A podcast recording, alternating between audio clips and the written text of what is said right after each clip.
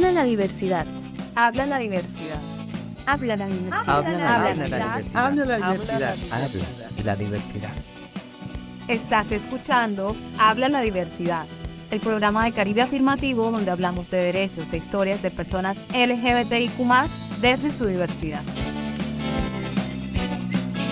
Sintonízanos todos los jueves a las 7 de la noche por Bucaribe, en la frecuencia 89.6 FM.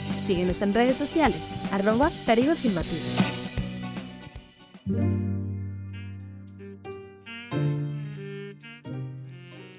Hola a todas, todos y todes, bienvenidos una vez más a su programa Habla la Diversidad de Caribe Afirmativo.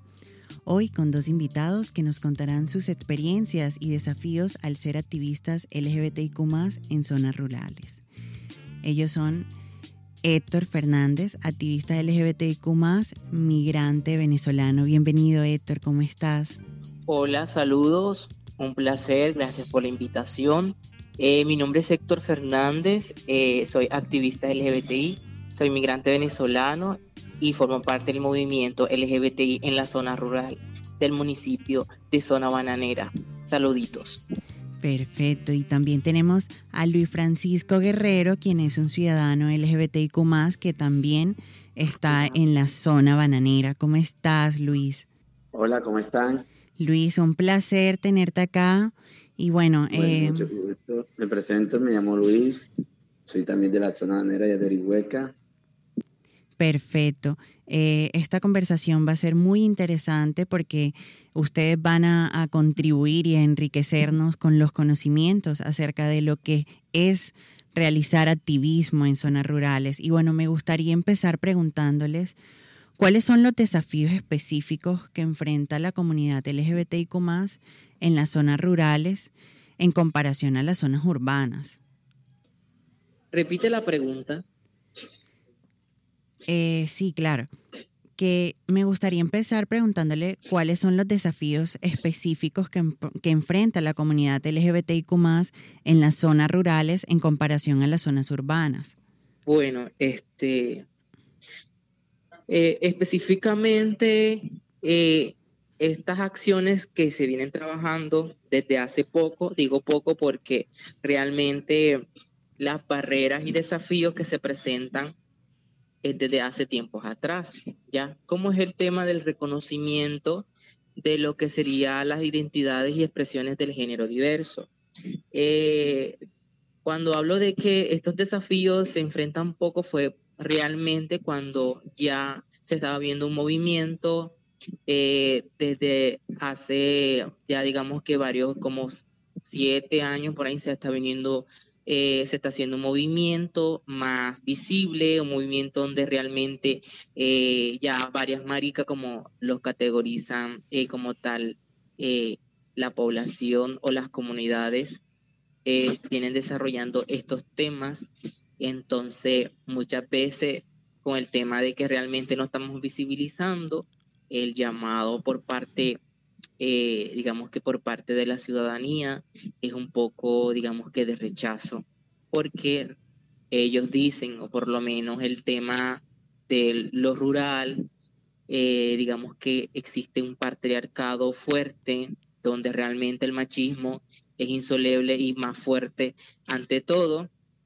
Y una de las barreras eh, que se presentan para nosotros es el podernos visibilizarnos. Realmente hoy en día existe mucho el temor de que algunos compañeras y compañeros se, quieran como que expresar y entonces más allá de ello prefieren como que estar en lugares ocultos y cosas así. Realmente es un temor hacia, hacia como que un, desarrollo, digamos que perspectivo de, de visibilizar lo que realmente uno siente, lo que realmente uno se pueda como que como que sentirme libre, y hacer lo que yo quiera, hacer lo que realmente quiero expresarme de esta manera, vestirme de esta forma, reconocer que soy una persona, eh, digamos que trans, reconocer que soy una persona el género no binario y cosas así.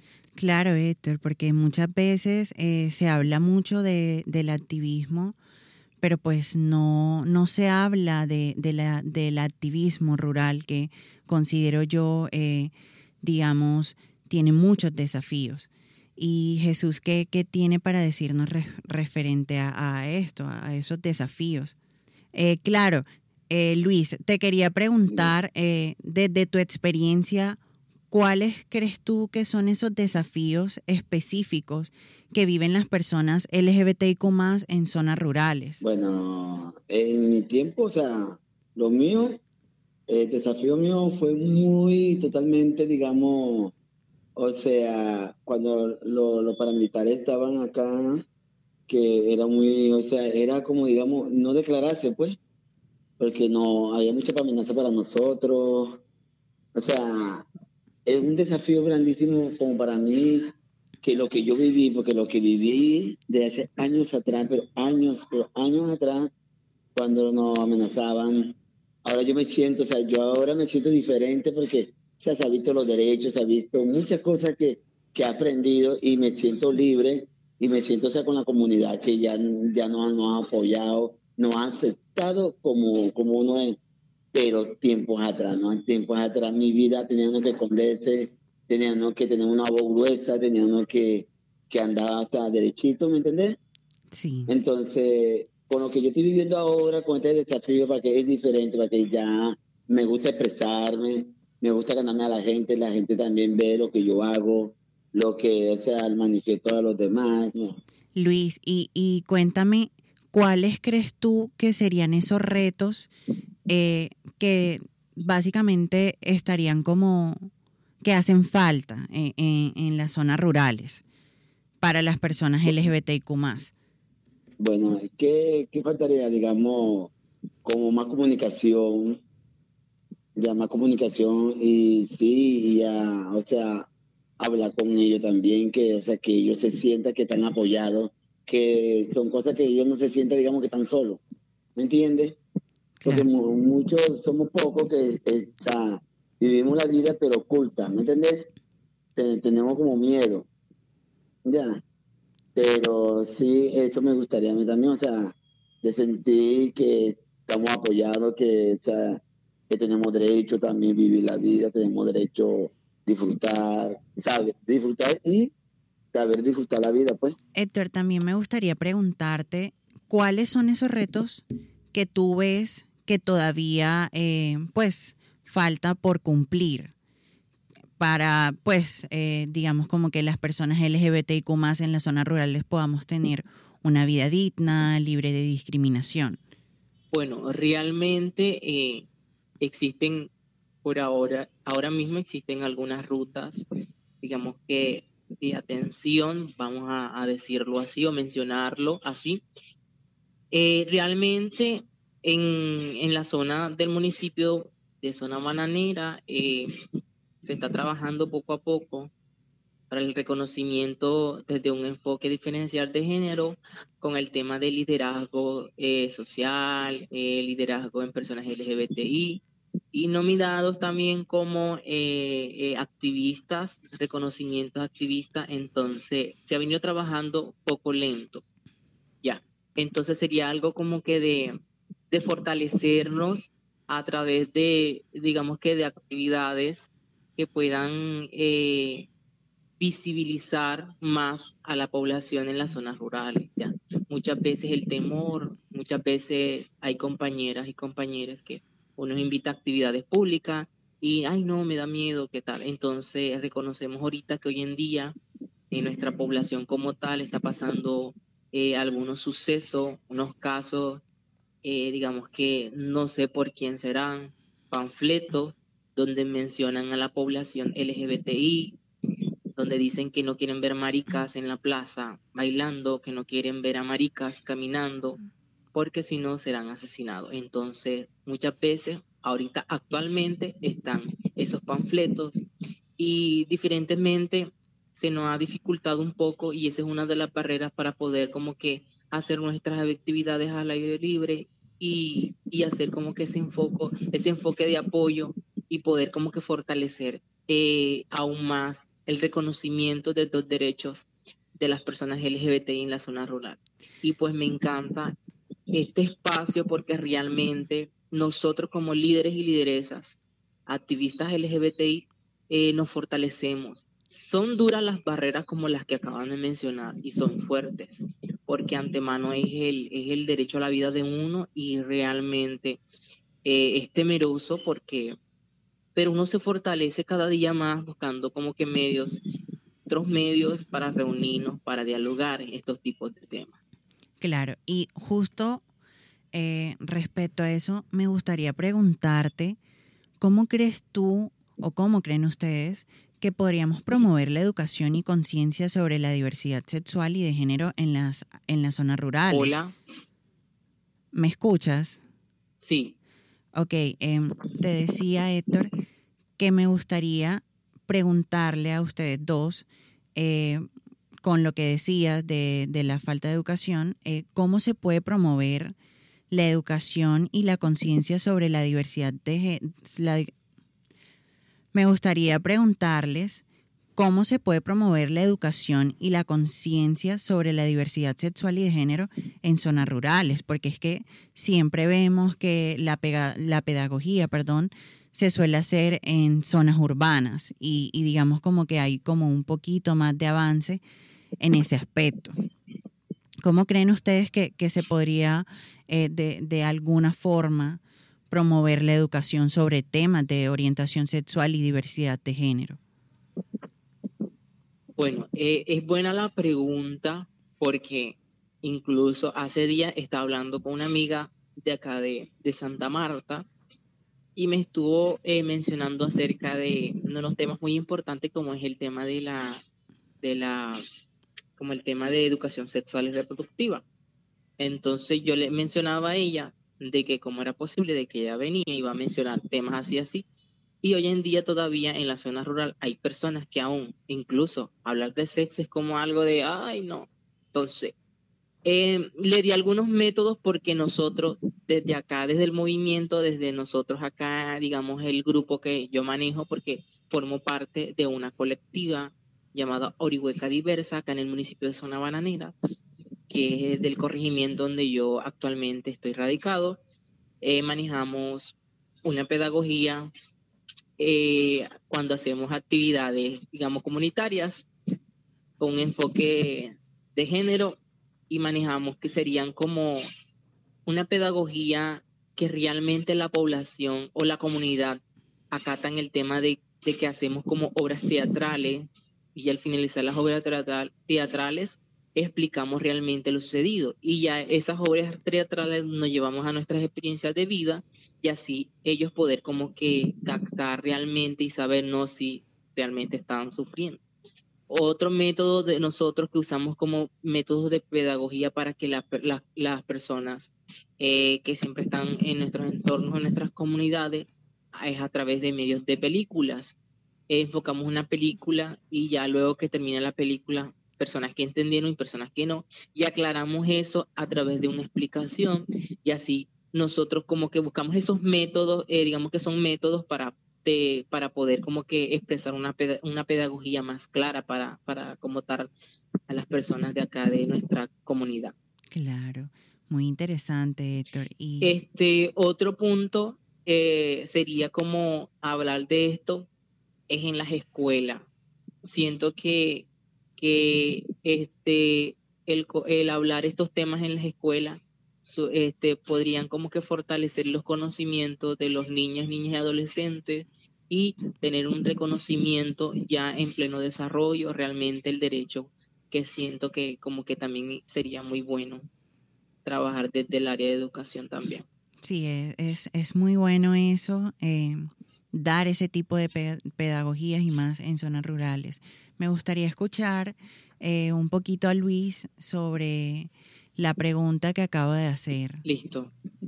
Eh, Luis, me gustaría preguntarte cómo crees tú que se puede promover la educación, o sea, cómo enseñarle a las personas sobre diversidad sexual y, de género en, la zona rural.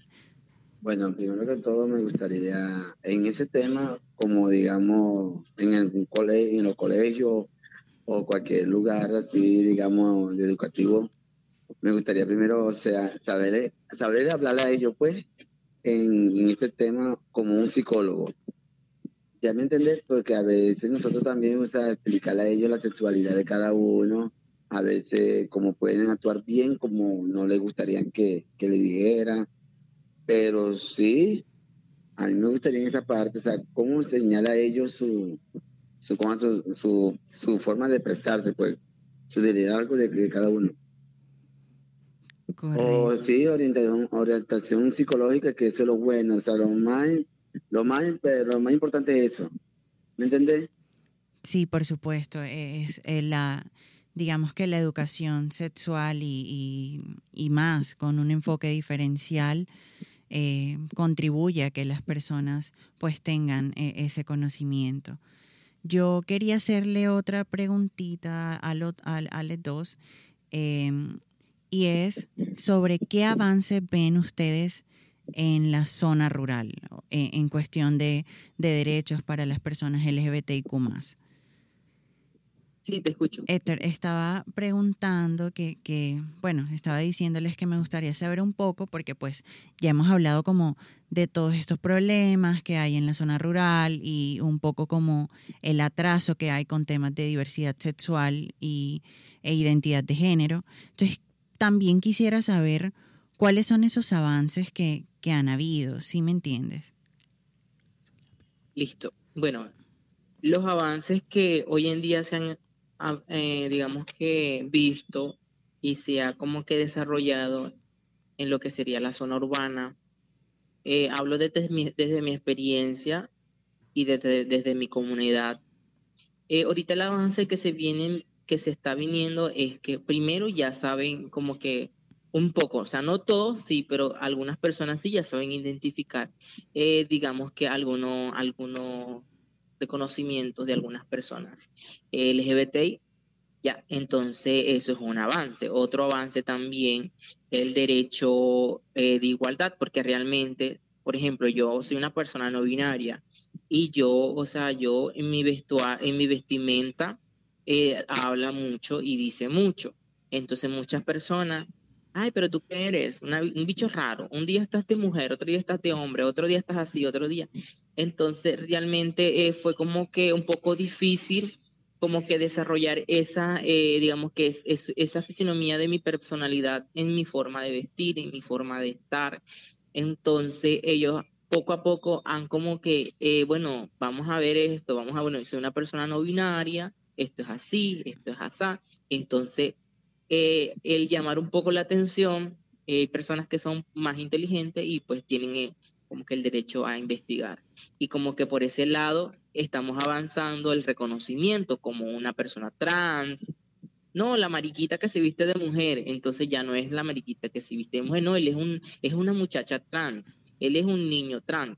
Ya, entonces es como que un avance. Otro avance que se está viendo en la zona rural desde mi comunidad eh, es, el, es el respeto, el derecho hacia una persona LGBTI pero hay algo, hay algo, hay algo ahí como que digamos que todavía no está como bien claro, sino que hay algo que he visto desde mi punto de experiencia, es que respetan a la persona LGBTI que tiene un mando, o sea, que tienen algún cargo, que tienen, o sea, que esté en alguna, digamos que en alguna, que tenga una situación o tenga un, ¿cómo te explico? Que tenga una posición en la sociedad. Como una mejor posición soy económica. Una persona LGBTI y tengo un negocio eh, de spa y belleza integral y brindo servicio a, mi público, entonces yo por ser LGBTI y por ser tengo un espacio en la sociedad tengo derecho a respeto. Pero si soy una persona LGBTI que como como es Luis que vende helado en la calle con un carrito de helado vendiendo helado y es una persona LGBTI, muchas veces por derecho de las personas, lo respetan y a la vez porque tiene tiempo vendiendo helado y es una persona LGBT reconocida en el municipio. Entonces lo respetan. Pero muchas otras personas no, porque es una persona LGBTI, porque anda con su carrito de helado vendiendo y lo toman como una persona insignificante. Entonces, digamos por ese lado, hay un avance de reconocimiento, pero hay como que una desventaja en eso. Otro, otro avance es que se está fortaleciendo por el reconocimiento y el respeto eh, de estas identidades y expresiones del género diversa con la con la lo que sería la el personal eh, eh, digamos que públicos personas personal público. Se está trabajando para como que el respeto y, el derecho ante todo de las personas LGBT en sus reconocimientos. Estamos ahorita trabajando en eso, es algo como que poco a poco. Ya en los próximos días tendremos una agenda eh, para hablar con el tema de esto, lo que sería el reconocimiento ante todo y el, el respeto de un funcionario público hacia una persona LGBT, lo que sería en la zona rural. Eso está muy interesante. Yo, yo quiero preguntarles, eh, porque eh, sabemos que están organizando eh, la primera marcha LGBT en zona bananera. Quisiera saber cómo se sienten, cómo, cómo ha sido la acogida de la gente ante la primera marcha LGBTI en zona bananera. te voy a pasar a Luis y luego paso yo. Luis, eh, le preguntaba a Héctor que, bueno, sé que ustedes dos están organizando la primera marcha LGBTI en la zona bananera, que cómo se siente, cómo ha sido la, la acogida de las personas ante esto, porque pues es la primera marcha LGBTI en, en zona bananera. Bueno, esto es como si, digamos, como si hubiera sido una bomba.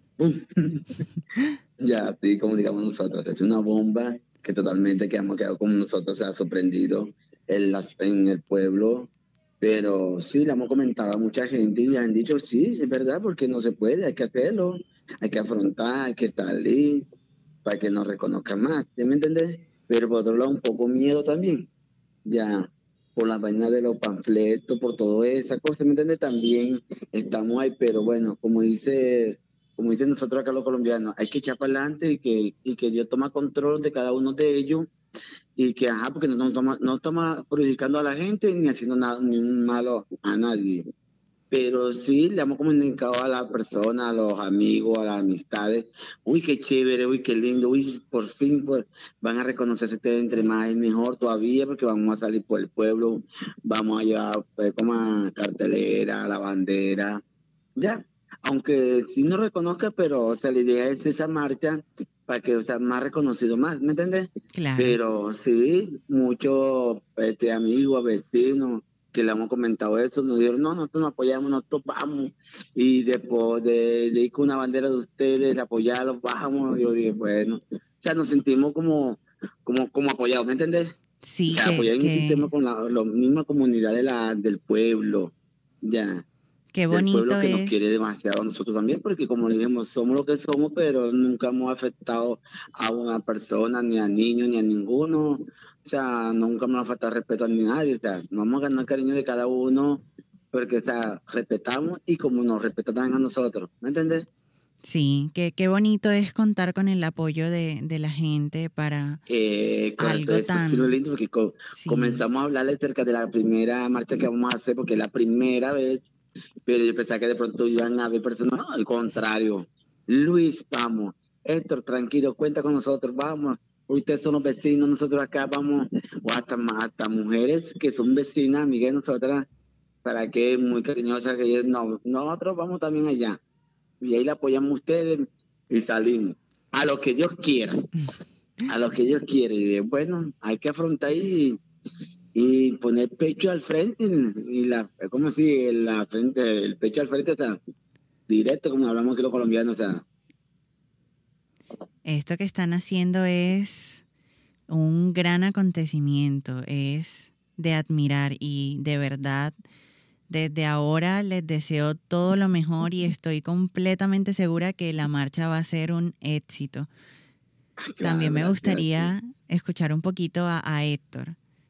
Pues sí, esa noticia, eh, eh, como dijo Luis, es una bomba que realmente, o sea, la primera, en estos días estuvimos como que una reunión virtual, como que hablando acerca del tema de lo que se va a desarrollar, y solo se ha mencionado el bullicio de que va a haber una marcha, eh, una marcha LGBTI del Día del Orgullo, para zona bananera. Entonces la gente, wow, en serio, entonces es como una bomba. pero para nosotras, nosotros los que estamos formando parte de este movimiento, eh, un poco temerosos, pero eh, ya estamos solucionando el respaldo del resguardo de la, de la seguridad hacia nosotros también para ese día. Con miedo, pero a la vez con orgullo, como, como tal, con orgullo, porque primera vez que se va a celebrar la marcha en una zona rural donde, rural donde nunca se ha visto este movimiento.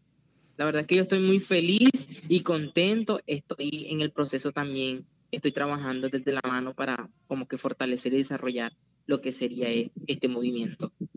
De verdad, felicitaciones Héctor, porque esto es eh, un gran paso para la zona rural eh, y que sirva de ejemplo para otras zonas de que las personas LGBTQ no estamos en búsqueda de más, sino de, que se nos respeten nuestros derechos y no seamos vulnerados.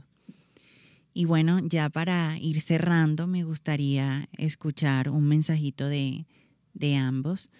Eh, ¿cuál, ¿Cuál sería ese mensaje que le dirían a las personas LGBTIQ que viven en comunidades rurales y se sienten aisladas o sin apoyo? Bueno, eh, desde mi experiencia, yo le digo a, a ti, hermana, que estás ahí escuchando, o que vas a escuchar, eh, a ti amigo, a ti amigue. Eh, muchas veces nosotros esperamos que realmente suceda algo, pero hay una gran diferencia de que si uno mismo se propone, la diferencia es mucho más mayor de lo que nosotros queremos esperar. Si uno mismo no toma la decisión, eso es mentira, que va a venir otro por ti a tomar esta decisión. Es fuerte trabajar desde lo rural, muy fuerte. Primero porque, eh, como había mencionado, los rurales un poco estancados, tanto como en mente, como en físico, incluso hasta espíritu, lo podemos decir así. ¿Por qué no? Porque nosotros las personas LGBTI también andamos en espíritu.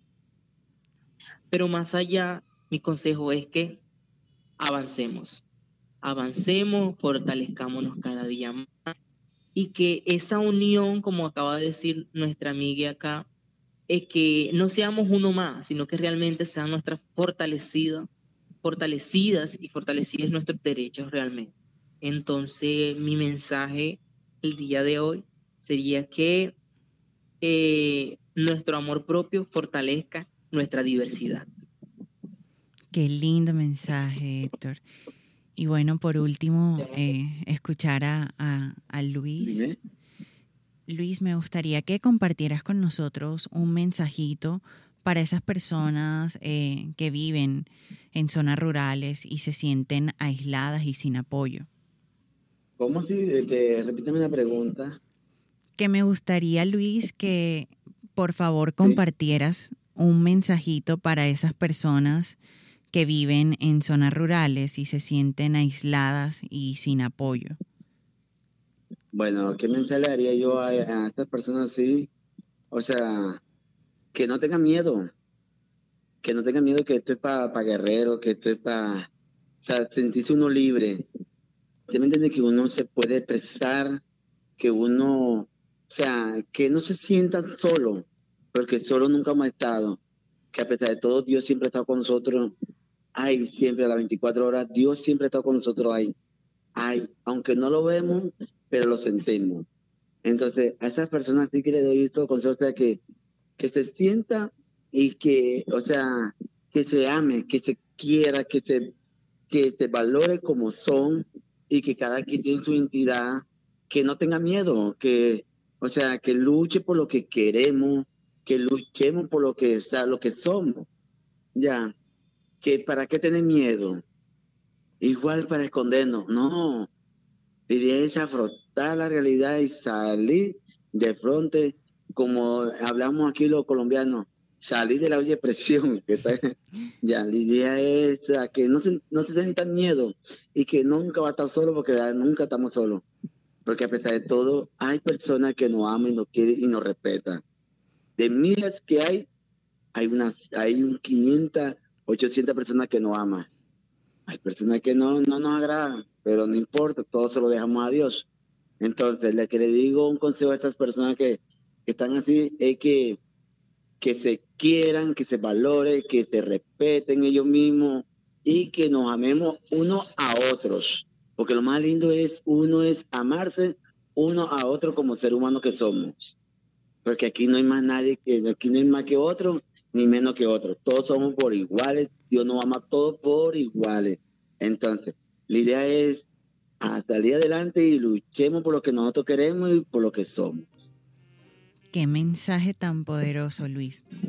Y bueno, eh, de verdad ha sido un placer compartir con ustedes este espacio tan poderoso y más con toda esa información que nos han dado sobre el activismo en zona rural.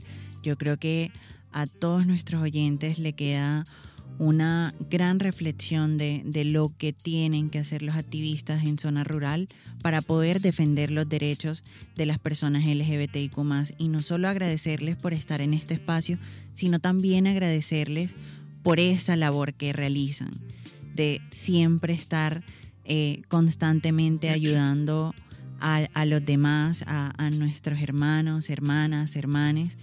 Eh, y gracias, gracias Héctor, gracias Luis por regalarnos un poquito de su tiempo y compartir todas sus experiencias. Listo, muchísimas gracias Sofi por la, por la pauta. Agradecido que realmente estos procesos eh, se focalicen más y es muy fundamental para fortalecer cada día más esto, lo que sería nuestro movimiento. Gracias Sofi. Bueno, gracias a, también a todos nuestros oyentes y bueno, mi nombre es Sofía Salcedo y nos vemos el próximo jueves aquí en Bocaribe y en Habla la Diversidad a las 7 de la noche.